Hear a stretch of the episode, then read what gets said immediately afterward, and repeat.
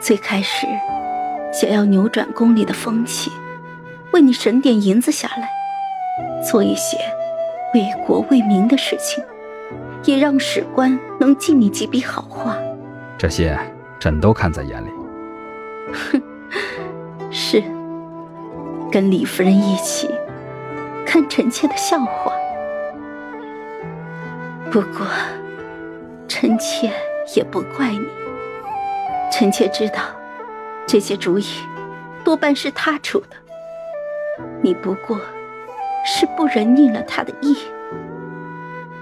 这就好像我自己，先前南荒要我做什么，我都顺着他的意，不是因为我乐意，只不过是不忍看见他失望，仅此而已。真不怪朕了。还是在恨着朕？恨，被人这样糟践，被人这样辜负，臣妾怎么可能不恨？唉，不过现在臣妾不恨了。为什么？因为你将巨阙送到了我的面前。我这荒唐可笑、死水一般的一生，才终于倒映出了一池春色。哪怕这个春天短暂无比，哪怕镜花水月终成空，我也依旧无怨无悔。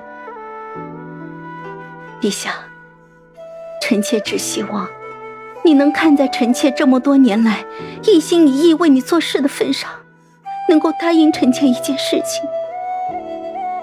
这个孩子出生之后，给他取个名，取个小名，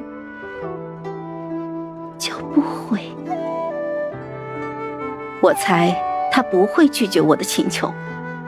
巨缺还活着，说明他根本不在乎我喜欢谁，跟谁走。那天之所以亲自将我抓回来，多半也不是为了我，是为了我的肚皮。他需要这个肚皮为他诞下一个身份尊贵、名正言顺的嫡长子。李夫人让我将这个孩子交到他的手里，什么情况下，身为亲生母亲、身为皇后的我，不能亲自抚养孩子呢？那就是我已经死了。他有恃无恐，当着我的面这么说，看来。他八成已经跟南晃通过气了，得到了他的首肯。我为他们贡献了我的肚皮，我的一生，我无力反抗，只求一个名字。透过这个名字，在这个孩子的身上，在孩子生父的心里，留下一抹痕迹。时间一分一秒的过去。我怀疑他是不是已经睡着了，轻轻的问他：“皇上。”黑暗中，我看不见他的神色，只听见一个冷冷的声音响起：“朕不同意。”悲伤涌上了心头，就连这么一个微不足道的请求，也不肯答应我吗？好在我已经习惯了失望。只不过这一次，我不愿意强颜欢笑，仿佛雷霆雨露皆是君恩。